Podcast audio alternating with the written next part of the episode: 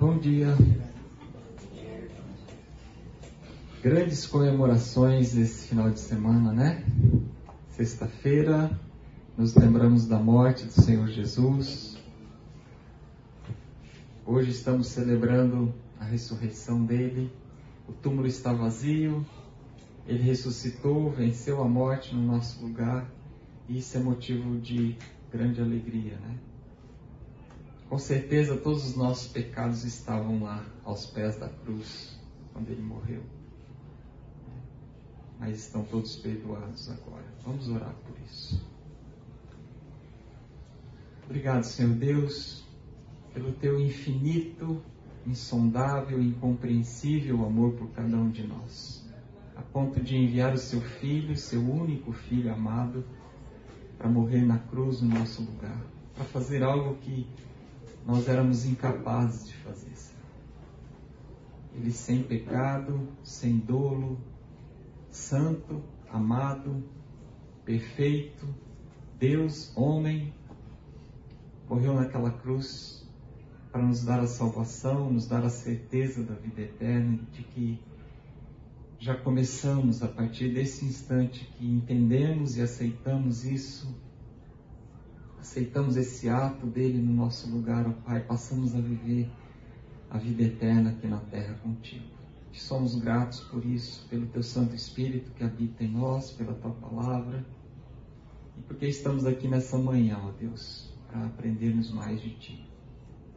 Louvamos o teu nome, engrandecemos, te adoramos, porque só o Senhor é digno disso, ó Pai. Fazemos isso em nome de Jesus. Amém.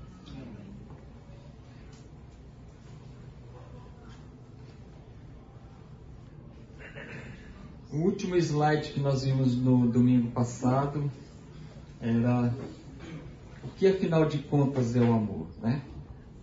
O amor é estar disposto a se sacrificar para o bem de outra pessoa, sem exigir reciprocidade ou que a pessoa amada seja merecedora dele. Né? E no final nós vimos que esse amor verdadeiro ele, ele cresce num solo de gratidão. Ele nasce na lembrança, na celebração do que a gente está celebrando esse final de semana, na morte, na ressurreição, no amor abundante, paciente, perdoador que foi derramado sobre nós através do Espírito Santo. Né? Um amor que nós nunca mereceríamos. Um amor completo, e talvez seja esse um dos pecados mais recorrentes que nós cometemos no nosso casamento. Nós nos esquecemos do amor de Deus por nós, do perdão dele por nós e do quanto nós somos pecadores. Nós vimos também que lá em 1 João 4,20 a gente leu: Se alguém disser ama a Deus e odiar a seu irmão é mentiroso pois aquele que não ama a seu irmão, a quem não vê, não pode amar a Deus. Quem, ama, quem não ama seu irmão a quem vê, não pode amar a Deus a quem não vê. E a gente descobre o quanto a gente ama a Deus pelo tamanho do amor que a gente tem pelo nosso cônjuge. Né? Então nós fomos chamados a refletir sobre isso, a corrigir o nosso casamento na relação vertical primeiro com Deus, buscando a Sua palavra diariamente, adorando, glorificando em tudo que nós fazemos, falamos e pensamos. Estamos estando bem resolvidos com Deus, nos sentindo perdoados, abençoados por Ele, e aí sim nós vamos estar capacitados para viver esse amor na horizontal, né, com o nosso cônjuge que aí sim nós vamos estar capacitados para obedecer aos mandamentos de amar ao teu próximo como a ti mesmo. E a gente deixou uma última pergunta: se você está vivendo esse compromisso. vamos ver agora nos próximos slides na prática. Eu vou precisar da participação de vocês. Na prática, o que é afinal de contas, o amor. Primeiro ponto: o amor é estar disposto a ter a sua vida complicada pelas necessidades e dificuldades do seu cônjuge, sem ficar impaciente ou irritado com isso. Alguém tem algum exemplo prático aqui, onde você se sentiu ou se sente amado alguma coisa que seu cônjuge faz e que complica a vida dele, torna a agenda dele mais carregada, exige sacrifício, mas ele faz isso por você e você se sente amado ou amada por isso? Sim. Eu bati o carro. Bateu o carro. em momento nenhum ele brigou comigo, ou ficou nervoso, ou falou de dinheiro, ou que ia levar tempo pra arrumar, ou qualquer coisa assim. Perguntou se você estava bem. Perguntou. Carro a gente conserta.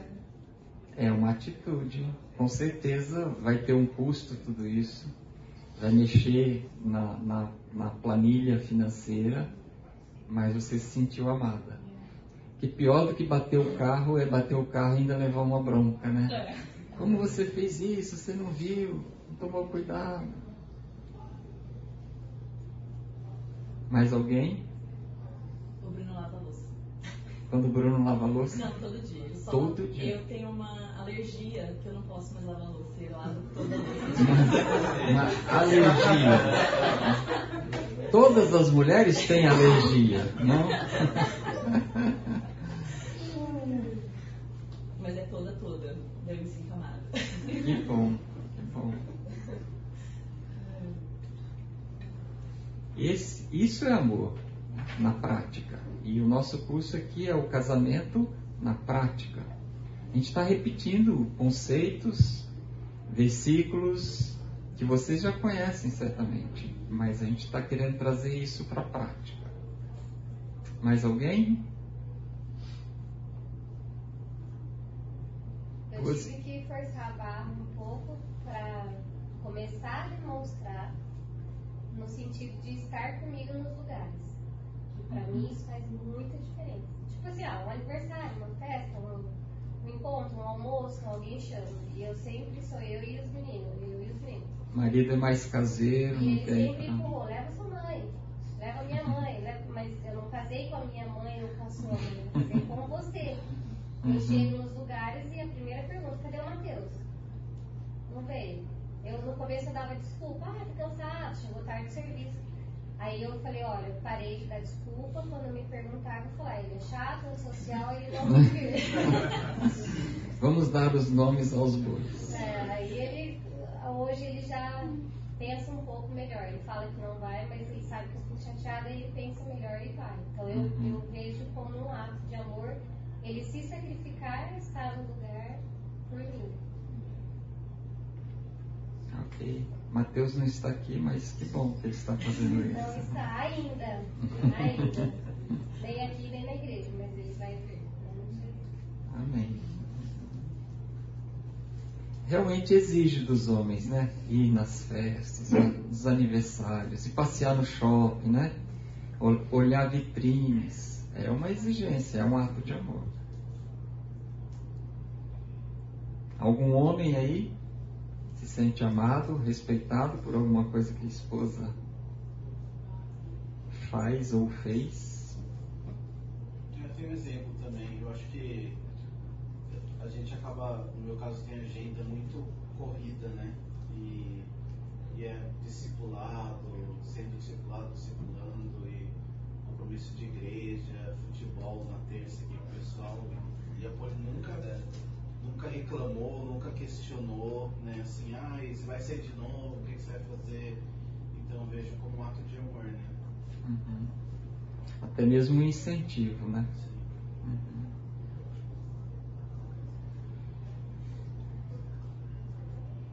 Logo cedo, né? Antes das 10 já quer que o homem fale de coisa, um domingo. Mas ok, você representou bem o nosso sexo. Você queria falar alguma coisa? Não, Não? Das 10 não dá, não dá. mais não, né? Segundo ponto é que o amor é o compromisso diário para resistir a momentos de conflitos desnecessários que resultam quando apontamos o dedo e reagimos a ofensas menores. A gente parar para pensar um pouquinho que o amor ele é empático, ele é compreensivo, ele é paciente, é gentil, não se deleita no mal, mas se alegra na verdade, né? A gente pode ler lá 1 Coríntios 13, de 4 a 7. O amor é paciente, é benigno, não arde em ciúmes, não se ufana, não se ensoberbece, não se conduz inconvenientemente, não procura os seus interesses, não se exaspera, não se ressente do mal, não se alegra com a injustiça, mas regozija-se com a verdade. O amor tudo sofre, tudo crê, tudo espera, tudo suporta. Então nós temos que crer que pela graça de Deus e pela certeza que nós temos no que Paulo fala lá em Filipenses 1:6, que ele fala assim: "Estou plenamente certo dizer, não tenho nenhuma dúvida de que aquele que começou boa obra em vós há de completá-la até o dia de Cristo Jesus, quando o Senhor Jesus voltar ou quando nós formos para estar com Ele para sempre. Né? Então, nós temos que pensar que o nosso cônjuge é hoje melhor do que ele era ontem. Né? Mateus já está melhorando é, já está se esforçando. Então, vamos crer que ele ainda não é o que ele vai ser amanhã. Né? O desejo do coração da esposa é que amanhã, o amanhã, ele esteja participando das escolas bíblicas, aprendendo com eles, com ela sobre a Bíblia, vindo louvar a Deus no culto. Então não é hoje, mas já é melhor do que o ontem não é o que vai ser amanhã. Temos que ter esperança de que Deus vai nos aperfeiçoar até o dia que o Senhor Jesus voltar. Então, nós temos que estar conscientes na prática que o nosso cônjuge vai fracassar em coisas pequenas no dia a dia. Então, vamos tentar não nos importar com as coisas pequenas, ignorar aquilo que é insignificante. A gente tem falado isso ao longo dos domingos, né? Principalmente para os casais jovens, né, que brigam por qualquer coisa. Né? Então, ignore as coisas que podem ser ignoradas. Aceite entenda o quão pecador o seu cônjuge é, tanto quanto você. Né? Então, é, evitar o conflito por conta disso. Terceiro ponto é: amor é ser amavelmente sincero e humildemente acessível em tempos de mal entendidos e estar mais dedicado à união do que a vencer, acusar ou querer ter razão, querer ganhar a discussão. Né?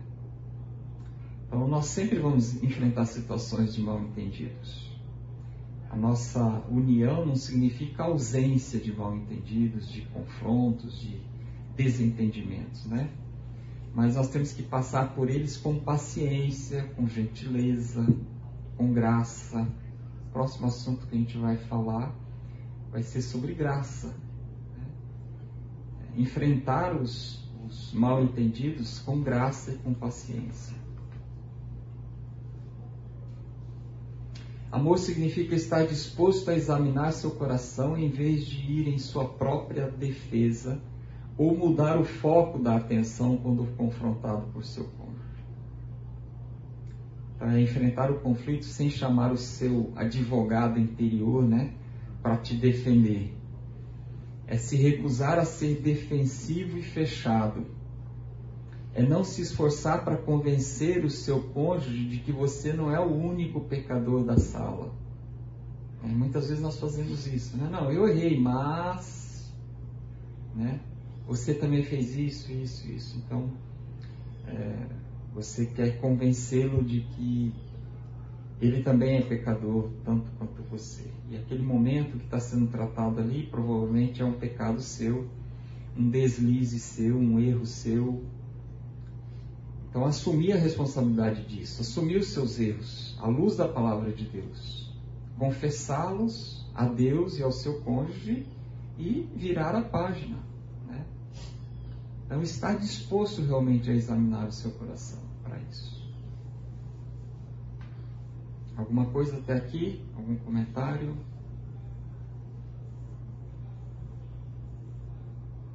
Quinto ponto, o amor significa não estar disposto a fazer o que é errado quando algum erro foi cometido contra você. Significa estar atento às oportunidades concretas e específicas para vencer o mal com o bem. A gente observa isso na, no comportamento olhando assim para as crianças, né? Ontem nós estivemos com a casa cheia, quatro netos em casa. Você você percebe isso na reação das crianças, né? Levou um empurrão, dá um empurrão. Né? Levou um tapa, dá um tapa. Ainda que foi sem querer, mas o, o normal é nós, nós reagirmos a uma ação que fizeram contra a gente. Então a nossa reação normal, natural, é, não é amar aquele que nos magoou, aquele que nos machucou. Né? O natural é reagirmos ao empurrão com outro empurrão. Então nós precisamos da intervenção, do fortalecimento, da graça de Deus para nós respondermos a um mal, a uma ofensa, a uma tristeza com amor. Então o amor na prática é isso, é estar disposto a fazer isso. É ser um bom estudante do seu cônjuge, estando atento às necessidades físicas, emocionais, espirituais dele, a fim de de que, de alguma maneira, você possa livrá-lo do seu fardo, dar-lhe apoio enquanto carrega o fardo dele ou lhe oferecer encorajamento se você não pode fazer nada. Então, o amor não apenas reage, ele está disposto a tomar a iniciativa. Ele não espera que lhe digam o que precisa ser feito. Não vê as necessidades da outra pessoa como uma interrupção da sua vida ele sente o peso do fardo do outro e encontra alegria em aliviá-lo. É um padrão altíssimo esse, né? Para uma vida a dois. Você sentir, você tomar a iniciativa para carregar o fardo do outro.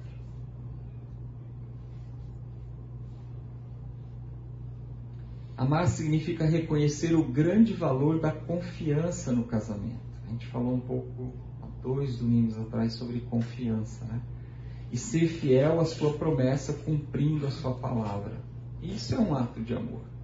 É se comprometer e ser digno de confiança cumprindo aquilo que você se comprometeu a fazer. Então, seu cônjuge pode descansar sabendo que não há segredo nenhum na sua vida, nenhum significado escondido nas entrelinhas daquilo que você fala. Ele não precisa ficar preocupado com isso. Ele pode confiar em você. Em todas as áreas.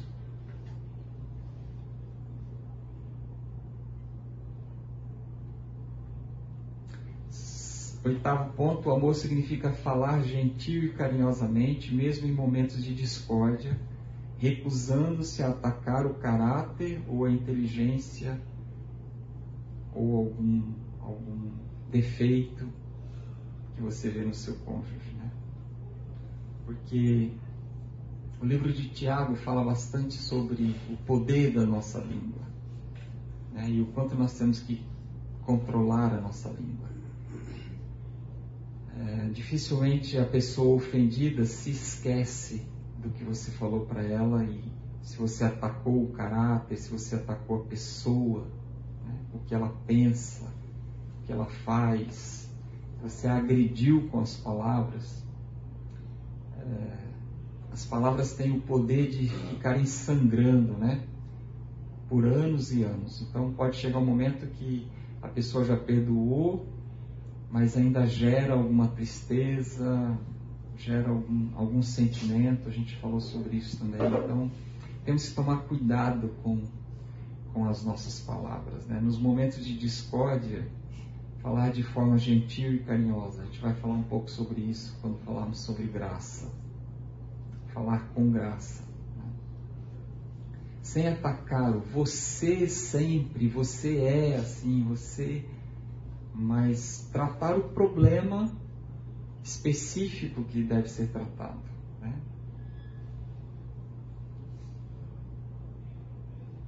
Nono ponto, o amor se recusa a lisonjear, mentir, manipular, enganar de qualquer maneira para coagir seu cônjuge a lhe dar o que você quer ou para conseguir que sua vontade seja feita. Então o amor não reclama e ele nem exige. Ele está disposto a se sacrificar, sacrificar o que você quer a fim de dar ao seu cônjuge aquilo que ele precisa. Ele se concentra no outro e é motivado pelo outro. A gente vê isso nos casamentos. Alguém identifica, se lembra não precisa falar que é seu caso, mas olha, eu tenho um amigo, eu tenho uma amiga, minha prima.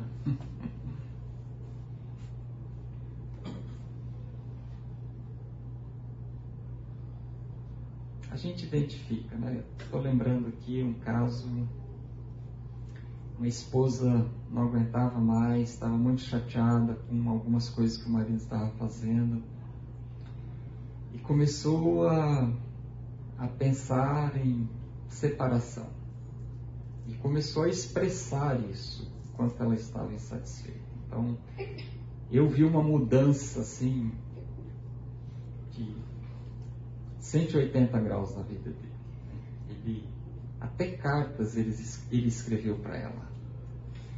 E WhatsApp se tornou um homem carinhoso, começou a levá-la para sair, tal, tal, até que ela abandonou a ideia e devagarzinho ele voltou a ser aquele marido de novo. Então volta o problema de novo. Então a gente vê que as pessoas às vezes com lisonjas, com manipulações, ela, ela consegue mudar uma situação, mas isso é uma coisa momentânea, pode durar uma semana, um mês, um ano. Se nós não não formos transformados pelo Espírito Santo, pela palavra de Deus, de forma sincera, amarmos o nosso cônjuge, nós vamos continuar fazendo isso. Vai chegar uma hora que não vai ter mais crédito, né? A pessoa não vai mais acreditar. Apesar das mulheres acreditarem muito em, em lisonjas e palavras bonitas serem facilmente ludibriadas pelos homens, né? como Eva foi pelo inimigo, chega uma hora que elas percebem que não é sincero, que é apenas uma lisonja para conseguir o que quer. Alguém tem mais algum caso? Vocês viram que eu estou aprendendo, não estou falando que é parente, não estou falando o nome. Estou me tornando digno de confiança.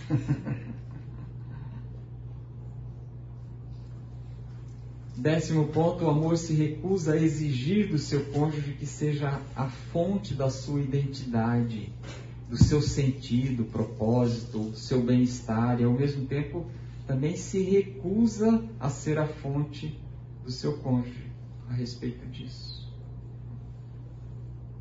Então, nosso cônjuge não pode ser a razão de nós acordarmos e levantarmos de manhã. Ele não pode ser o motivo para nós vivermos. Fazer isso é egoísmo.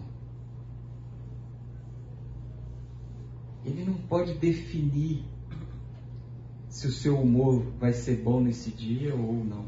Se você vai ficar mal-humorado ou bem-humorado. Seu cônjuge não pode decidir isso. Se você quiser que ele faça isso, você está sendo egoísta. Vocês concordam com isso? Por quê?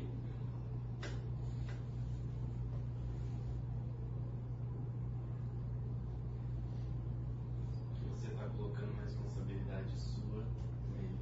Exatamente. Um fardo que não é para ele carregar. Uma responsabilidade. Exatamente. Ele não pode carregar isso. Né? Quem é a razão da nossa alegria? É o Senhor Jesus. Nós temos que estar bem com Ele para contribuirmos com o outro. e não dependentes do outro. Né? Nós não podemos exigir do nosso cônjuge aquilo que só Deus faz por nós. É Deus que nos consola, que nos conforta, que nos alegra, que nos dá força, que aumenta a nossa fé. É Ele que faz isso. Então nós temos que individualmente buscarmos isso e acordarmos e sairmos da cama de manhã para louvarmos, adorarmos, servirmos, obedecermos o nosso Deus. Ele é o nosso Senhor. Né? E contribuirmos para que o nosso cônjuge seja feliz e seja cada vez mais parecido com o Senhor Jesus. Né? É receber do alto né? E dar na horizontal. Décimo primeiro, o amor significa estar disposto a ter menos tempo livre, dormir menos, ter uma agenda mais ocupada, a fim de cumprir aquilo que Deus chamou a ser e a fazer como marido ou esposa. Acordar cedo, dormir mais tarde, fazer de tudo para alegrar o coração do seu cônjuge ter uma vida sacrificial, estar atento a algum problema que seu cônjuge esteja passando e ainda não compartilhou com você, mas perceber isso, perguntar.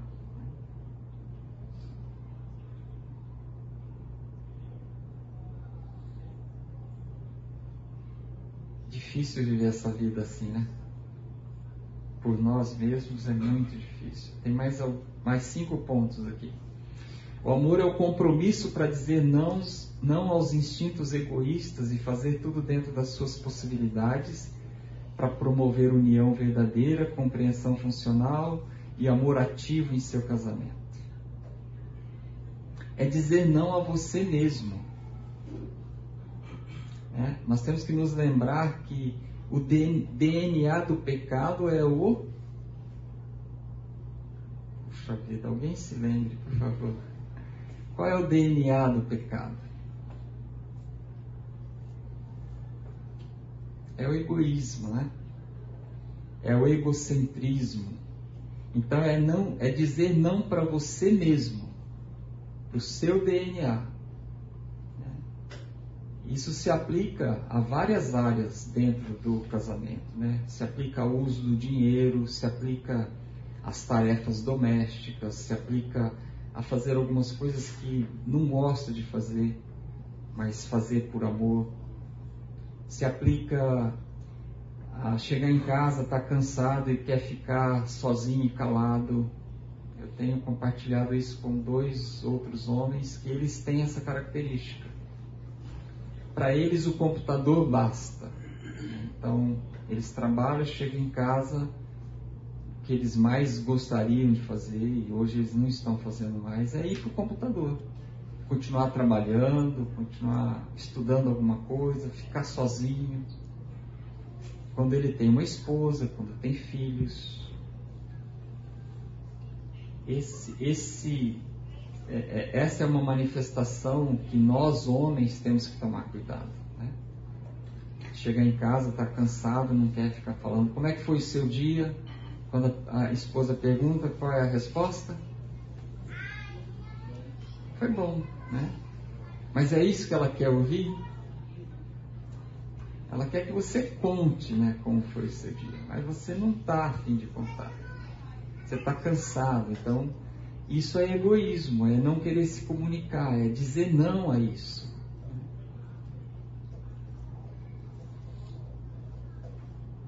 Alguém tem mais algum exemplo sobre o abrir mão, dizer não para você? Área sexual, né? às vezes um quer ter relação, o outro está cansado, o outro não quer.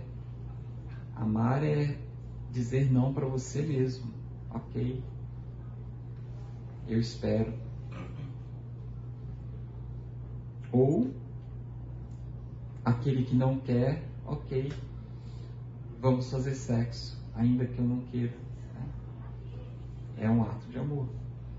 Tanto o, o, o homem ou a mulher que quer aceitar o não ou o que não quer dizer o sim. Né? Mais alguma área?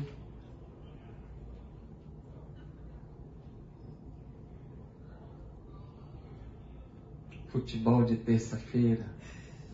Às vezes, não ir no futebol de terça-feira, né? Eu me lembro, eu sempre adorei jogar bola. Joguei bola por 55 anos. Cinco cirurgias no joelho, uma cirurgia na coluna, dedos quebrados, tendões rompidos. Mas todas as vezes, todas, sem exceção, que eu saí para jogar sabendo que não deveria ir, porque ou tinha criança pequena, ela precisava de ajuda, ou a gente tinha brigado. Todas as vezes eu me machuquei, todas as vezes foi ruim, não foi legal. Então, nós temos que aprender a dizer não às coisas que a gente quer fazer. Né? É, em prol do outro, em, em prol do relacionamento como investimento na vida do outro. Com certeza você deixou de ir em algum futebol de terça-feira, né? Mas eu também gosto. Eu gosto de que ele vá. Você gosta de Não tem Não tem Não tem- Só pra você, né? Às vezes eu tenho essa sensação Às vezes com a eu meninas sabia? juntas com ele. Manda, É é, o melhor momento. Estar junto. Às vezes eu tenho essa sensação também. Vai, vai, vai, vai. Eu tenho um amigo que a gente jogava bola, a gente jogou bola juntos por vários anos. E era sete e meia da manhã o futebol. E era longe, era longe, a gente tinha que andar tal. Não vou entrar em detalhes, senão vocês vão descobrir quem é o amigo. Mas ele falava assim: Cara, vocês têm algum problema para vir jogar bola aqui às sete e meia da manhã? Aí um falava: Ah, eu tenho, eu tenho duas meninas. A minha esposa quer que eu ande de bicicleta com elas no sábado de manhã. E era sábado de manhã que a gente jogava. Ah, tem que fazer frutaria, eu vou sair daqui, ela vai estar bicuda e tal. Ele falava assim, cara, eu tenho uma tática que ela fica super contente que eu venho jogar bola todos os sábados de manhã. Aí todo mundo, opa, como é que é? Que, como que funciona isso? Ele falou assim, olha, você acorda às seis e meia, dá um beijinho nela, faz um carinho, chega perto e fala assim, querida, você quer fazer sexo ou eu posso jogar futebol? Todo sábado funciona. Todo sábado funciona. Ele é um dos primeiros, trazia a bola, fazia o pagamento, recebia, feliz da vida. Oi, querida, fala, meu amor. Qual é a sua crítica pro meu exemplo? Eu estou te envergonhando. Não era você, mas assim, para de falar, senão vai descobrir quem é. É, não, não, não era eu, com certeza. Não era eu. Muitas vezes eu não ia. Não era eu. Décimo terceiro, o amor permanece fiel ao compromisso de tratar seu cônjuge com apreço, respeito, graça, mesmo nos momentos em que ele ou ela aparenta não merecer ou não esteja disposto a retribuir. Quando um tem um dia ruim, tem uma decepção, está irritado, está triste, está chateado com, com alguma coisa, ou então está exigente, está crítico, se recusa a participar de alguma coisa, cooperar, servir, ajudar, é agir com amor, não importando o que esteja acontecendo. É estar o tempo todo amando, amando, amando, independente de como o outro esteja, independente de como o outro seja, das manias, dos pecados dele. É amar, amar, amar com apreço, com respeito, com graça, ainda que o outro não mereça, nem retribua dessa forma.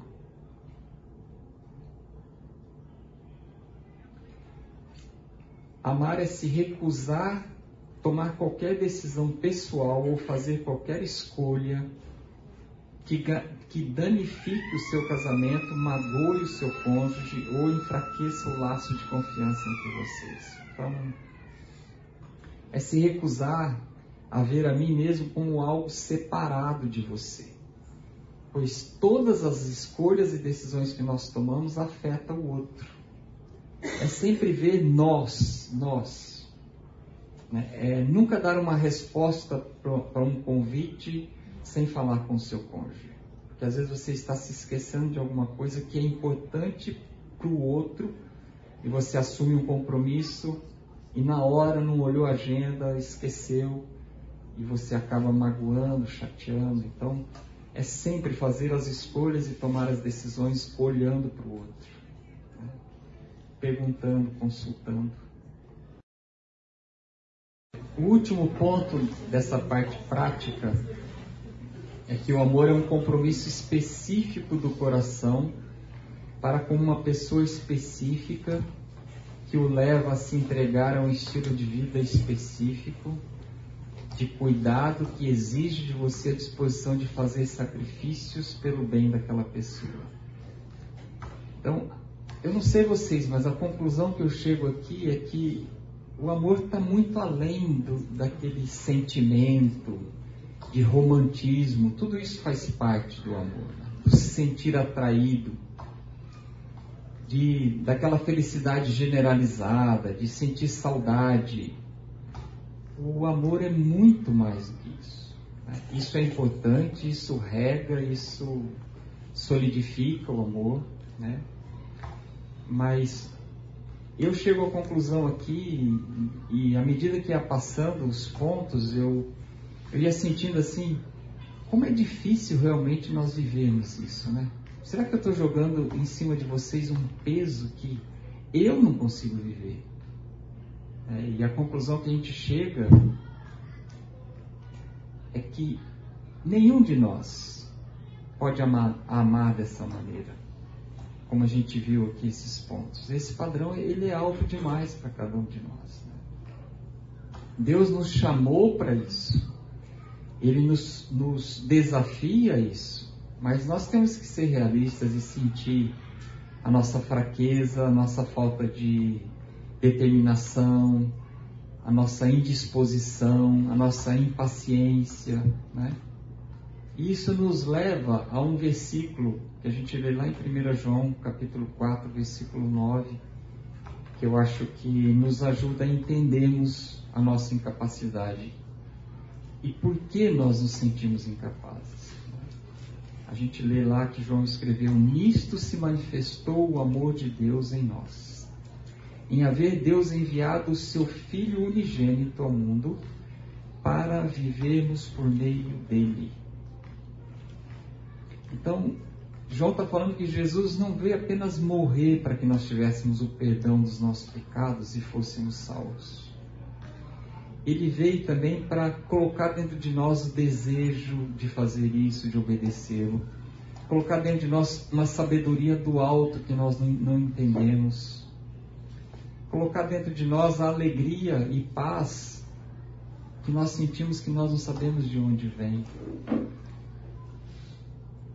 Ele, ele com a morte dele, ele veio, se nós estivermos dispostos né, a vivermos por meio dele, ele veio para nos encorajar, para nos fazer sair da cama todos os dias de manhã, para nós resistirmos às tentações, para nós agirmos com graça, para nós nunca desistirmos do nosso casamento.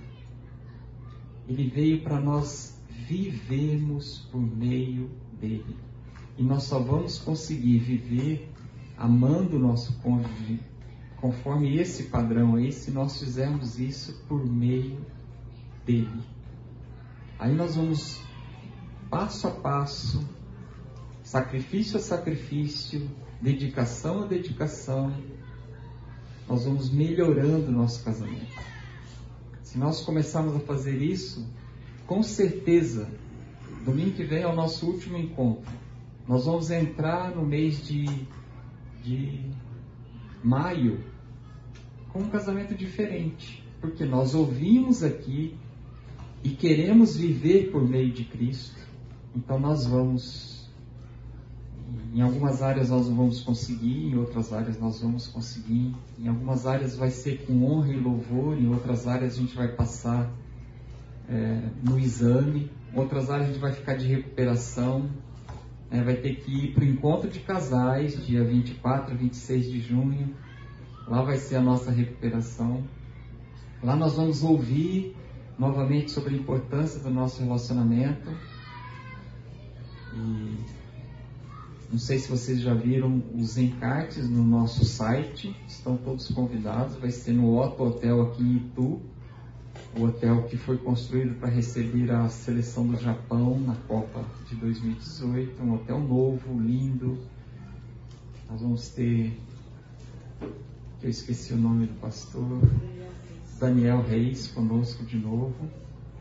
Então, se alguém tem algum problema na área financeira, ficar com crianças não conseguimos, mas não pode levar crianças, só crianças de colo, criança pequenininha que vai ficar com os pais nas palestras. Não vai ter, o hotel não tem estrutura, não vai ter nenhum evento paralelo para as crianças. Mas se você tiver com algum problema financeiro e quer ir, me procure, mande um WhatsApp, me procure pessoalmente, a gente pode falar sobre isso. Nós estamos levantando doadores para ajudar aqueles que querem ir e não têm condições. Então é sair daqui, depois desse, desses oito encontros, disposto a fazer o seu casamento melhor do que ele tem sido. E se ele está bom, vamos fazê-lo ótimo. Se ele está ótimo, vamos mantê-lo ótimo. É, vamos continuar investindo no nosso relacionamento. E o que vai contribuir para que a gente consiga fazer isso agora é o próximo assunto, que é a graça. A graça de Deus, a graça maravilhosa dele nas nossas vidas. Né? Então a gente não casa achando e com o objetivo de enfrentar dificuldades, né? Mas todos nós enfrentamos. Eu vejo aqui jovens casais, com certeza já têm as suas diferenças, têm que acertar os seus desentendimentos. Né? Mas nós temos que crer que Deus é o Deus Criador. Deus fez o seu cônjuge do jeito que ele é. E quanto mais você celebrar a Deus como Criador, quanto mais você entender o que a gente lê lá em 1 João capítulo 1, versículo 3, que todas as coisas foram feitas por intermédio dele, sem ele, nada do que foi feito se fez. Então você entender que foi, é ele que permite que a sua esposa, que o seu cônjuge seja desse jeito. E trave as batalhas dele. Deus o criou. Então quanto mais você celebrar a Deus como o artista que criou o seu cônjuge, mais você vai estar vivendo dessa forma diferente que a gente tem visto aqui nesses encontros. Né? Uma forma sacrificial, uma forma além do que a gente consegue, alicerçada realmente na graça e no poder de Deus nas nossas vidas. Recuse-se a ver as diferenças como certo ou errado nós somos diferentes. Não significa que um está certo, o outro está errado. Deus nos fez diferentes. Vamos celebrar as diferenças. Vamos nos acomodar, vamos aceitar, vamos ser pacientes quando elas nos afetam. Né?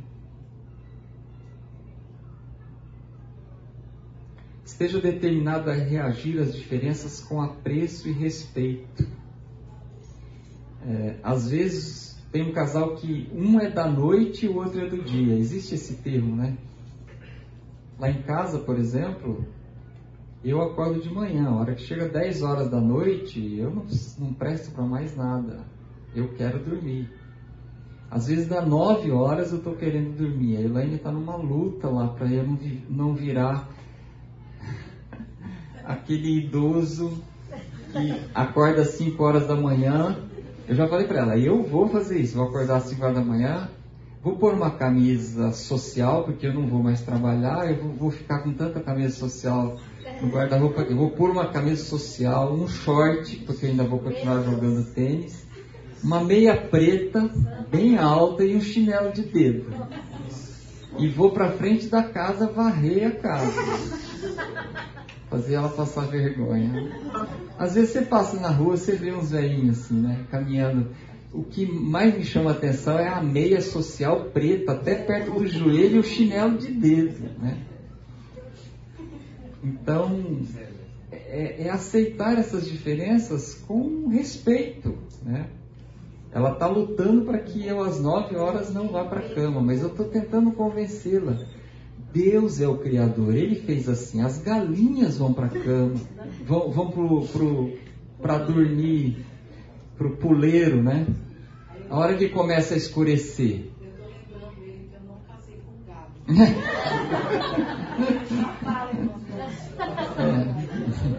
É, então, assim, né, quanto mais cedo for dormir, mais cedo. Eu quero dormir para as quatro. Não, não vai antes das dez.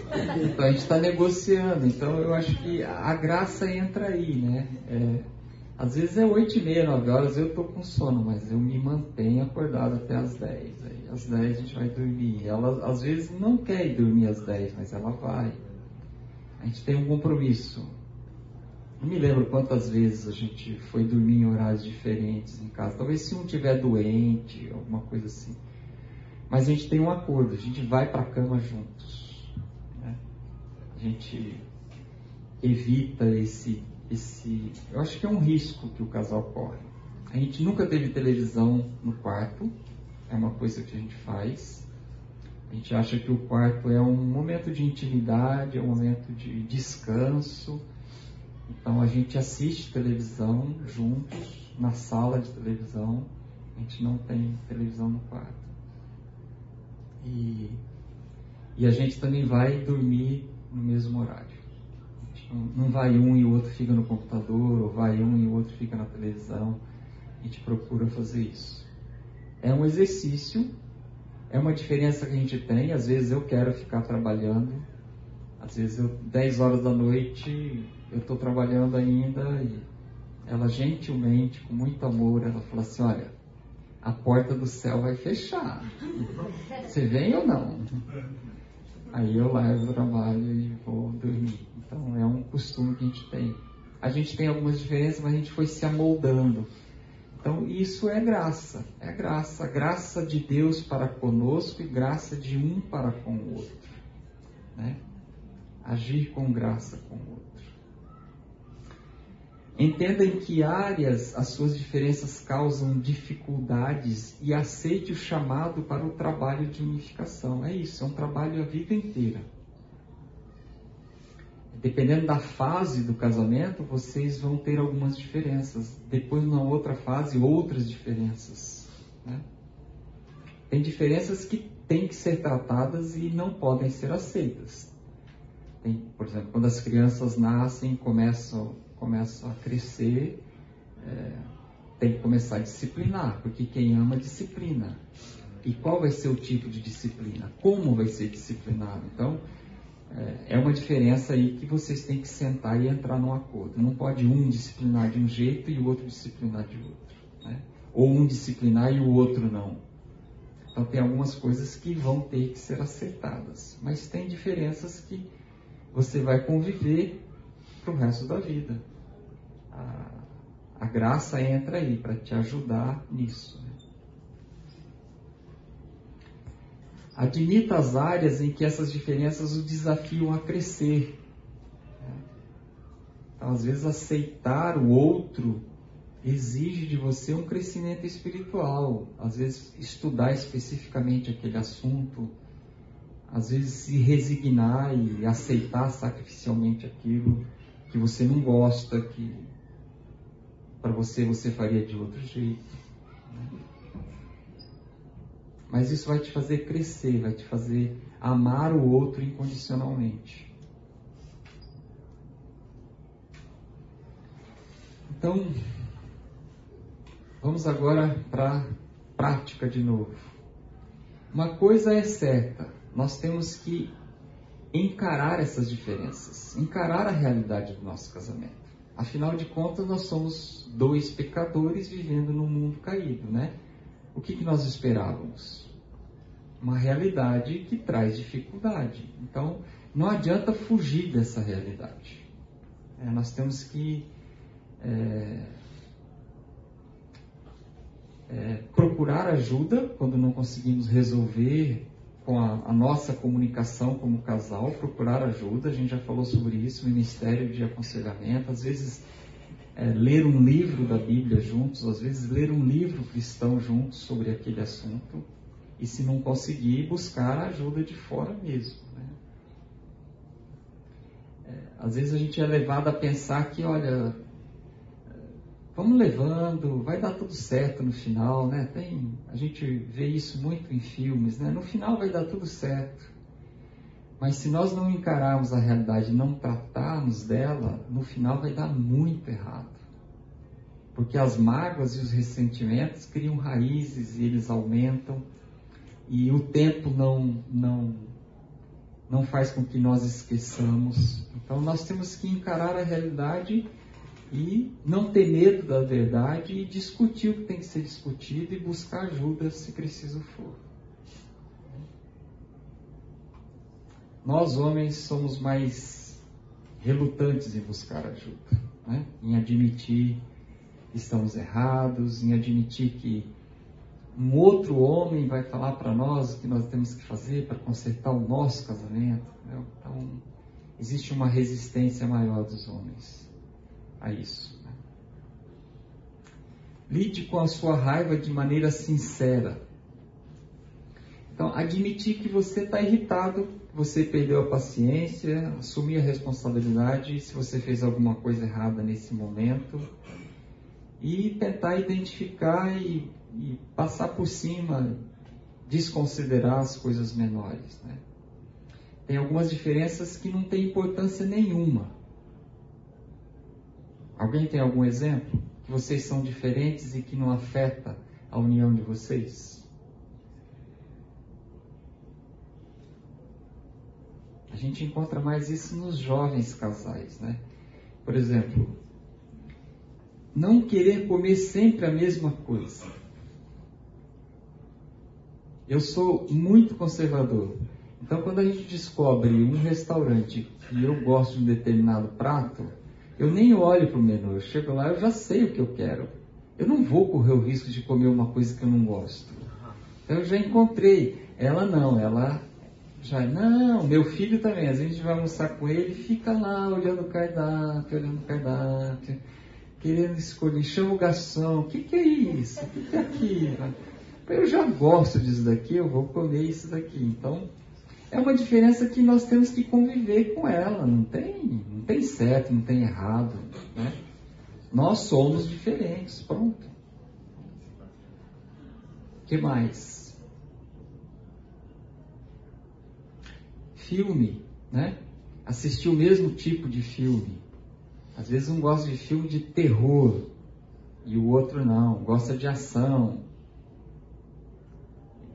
Então, com o tempo, o casal vai se amoldando, né?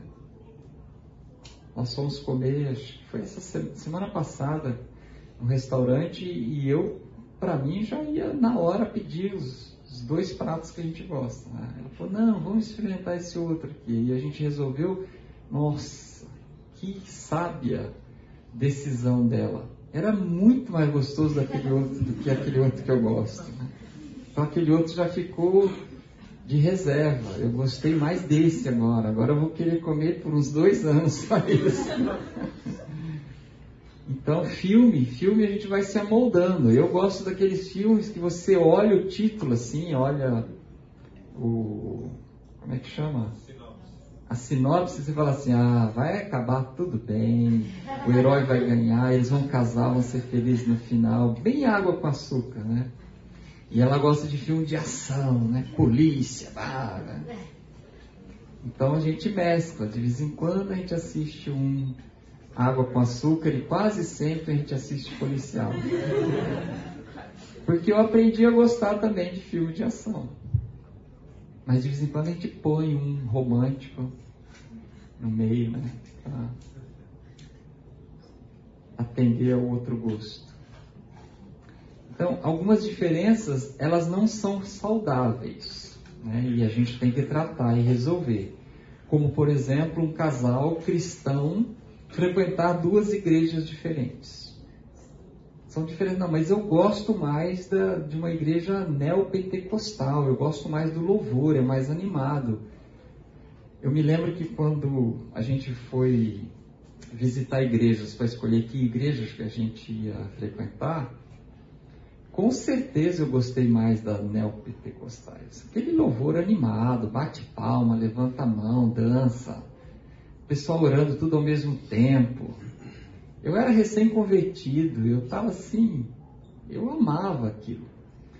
Mas quando a gente ia, ia olhar a mensagem, ia olhar a missão, visão, valor da igreja, a gente chegava à conclusão que não adianta você gostar só do louvor se você não tiver alimento, né? Aí a gente decidiu ir para uma igreja evangélica, congregacional, que era uma igreja ficava de pé para cantar, né? Depois começou a mudar, aí batia palma. Então era uma igreja com, com um louvor bem animado.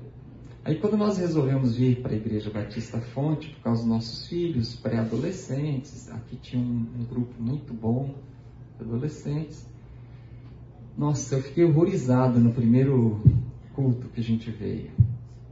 O pessoal não batia palma. Depois o Fernando foi estudando sobre louvor e foi mudando isso, graças a Deus, né? Mas o pessoal não batia palma. Cânticos que a gente cantava lá e todo mundo batia palma, aqui não batia, só cantava. Né? A gente, eu fiquei chocado, né? Então, mas isso não pode levar você a frequentar uma outra igreja. Seu cônjuge vai num lugar e você vai no outro. Aí quando as crianças vierem, as crianças vão para um, vai para o outro, vai dividir as crianças também. É uma coisa que vocês têm que entrar num acordo. Né? A área de educação de filhos, por exemplo, tem que entrar num acordo, tem que assistir é, encontros sobre educação de filhos, ler bons livros e definir como nós vamos educar nossos filhos. De quem é a responsabilidade? É do pai mas a mãe vai auxiliá-lo. Como nós vamos fazer isso? Então, vai ter um chinelo, vai ter uma varinha. É, como a gente vai bater com a mão? Não vai, né? A mão é para fazer carinho. Então, a gente tem que ter um objeto para disciplina. Então, vocês têm que entrar no acordo, porque não pode um falar, não, eu nunca encostei a mão no meu filho, e o outro era o responsável pela disciplina física, quando eram pequenos. Né? Então, às vezes um quer ganhar ponto com as crianças, quer ser o amiguinho das crianças, ou a amiguinha das crianças, né? A tendência maior é dos homens de querer ser o amiguinho, principalmente das filhas, né? Então a gente erra muito na disciplina dos filhos por conta de não sentar, não conversar. Hoje existem inúmeros livros, a nossa igreja tem inúmeros cursos nessa área. Então é importante definir qual vai ser a forma da educação das crianças. Né? O que mais? Que é inegociável. Finanças. Né? Às vezes um quer agir com dinheiro de uma forma e o outro de outra. Um é comprador, o outro é poupador. Tem que entrar num acordo. Né? A regra básica é não podemos gastar mais do que nós ganhamos. Mas daí até no final do mês o dinheiro dá, tem que conversar sobre muita coisa. Né?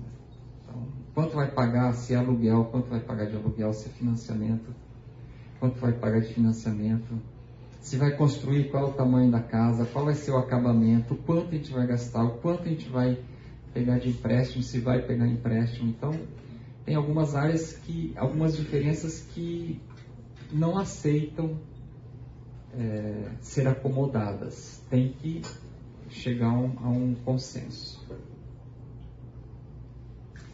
Comunique-se de maneira benéfica. Efésios 4, 29.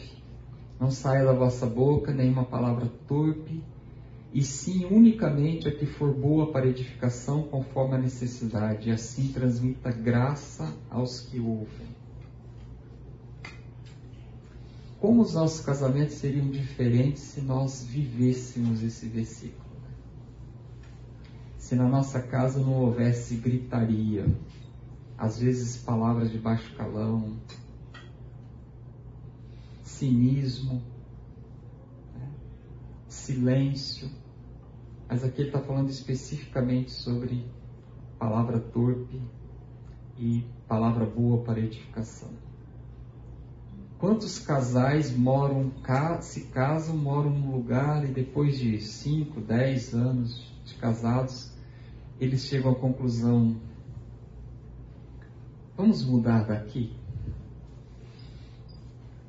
A gente já deu tanto mau testemunho nesse lugar aqui que a gente não tem coragem de falar de Jesus para os vizinhos, porque a gente já gritou. Nosso vizinho aqui que não frequenta nenhuma igreja, ele nunca gritou com a esposa. A nossa vizinha ali nunca jogou panela no marido como eu já joguei em você. Então, às vezes, casais crentes chegam à conclusão: olha, vamos mudar daqui e começar uma vida nova, dar um bom testemunho em outro lugar.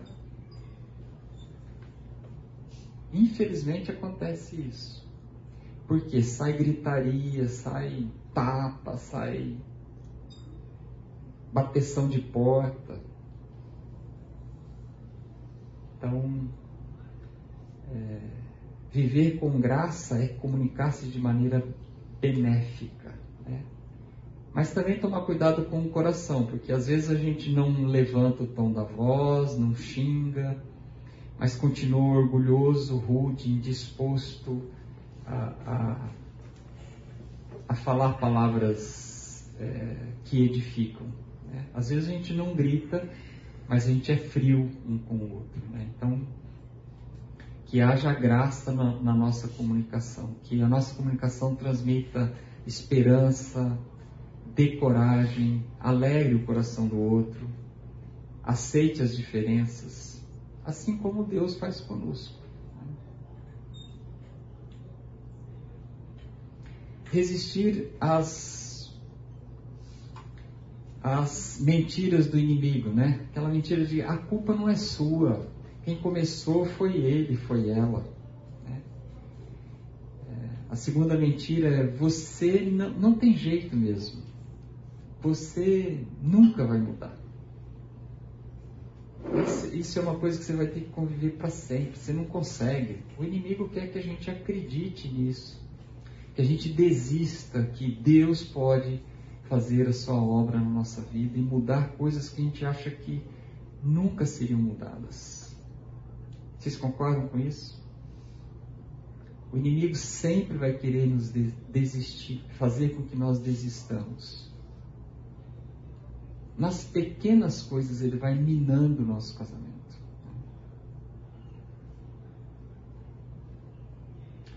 E por último, reconhecer humildemente os nossos problemas atuais. Então, até agora, tudo que a gente viu aqui, o que tem sido levantado que você acha que é um problema no seu casamento? Reconheça isso e procure trabalhar isso. É, nós não sabemos, todos nós estamos com uma fichinha na mão esperando que o Senhor Jesus nos chame. A gente acha que os idosos vão primeiro, né? O normal, o natural é isso. Então, pensando dessa forma, quanto tempo vocês ainda vão viver juntos? Os planos de vocês são para quantos anos? Os casais com quem a gente convive, um já fez 50 anos de casado, nós vamos fazer 39 esse ano, o outro 34, o outro 38. E a gente está cheio de esperança, cheio de planos ainda.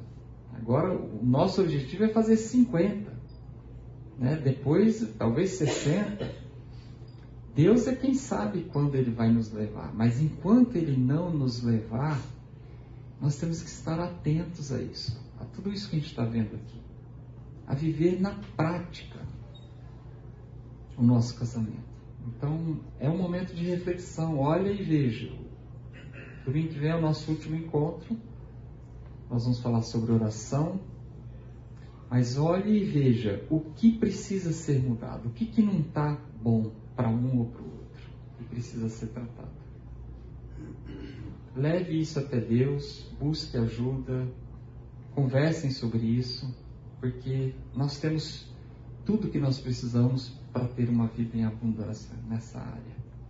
Né? Nós temos a salvação em Cristo, nós temos o Espírito Santo, nós temos a palavra, nós temos uma igreja que preza por ensinar a palavra, nós temos um ministério de aconselhamento aqui. Então, não existe razão para ter separações, divórcios no nosso meio. Concorda? E nem vida assim, amuada, cada um para um canto, né? Essa semana nós falamos por telefone com um casal, a esposa falou assim: ah, aqui tá assim, cada um pelo canto, cada um para um lado. Você vê um casamento triste, um casamento que não louva, que não adora. Não precisa ser assim. Deus não quer que seja assim. Vamos orar. Obrigado, Senhor Deus, porque é por causa do teu amor que nós estamos aqui, é por causa da tua graça, da tua misericórdia que nós continuamos vivendo e temos esperança nos nossos relacionamentos. Temos convicções, certezas de que o Senhor é um Deus que sabe das nossas necessidades, sabe onde nós temos que mudar e está disposto à espera, ó Pai, para nos ajudar. Ajuda cada um de nós aqui, ajuda os casais que não puderam estar conosco hoje a identificarem, ó Deus, as áreas que precisam ser mudadas e a buscarem em Ti, a viver em Ti, ó Deus, de uma forma diferente, de uma forma melhor do que temos vivido. Esse é o nosso pedido, em nome de Jesus. Amém.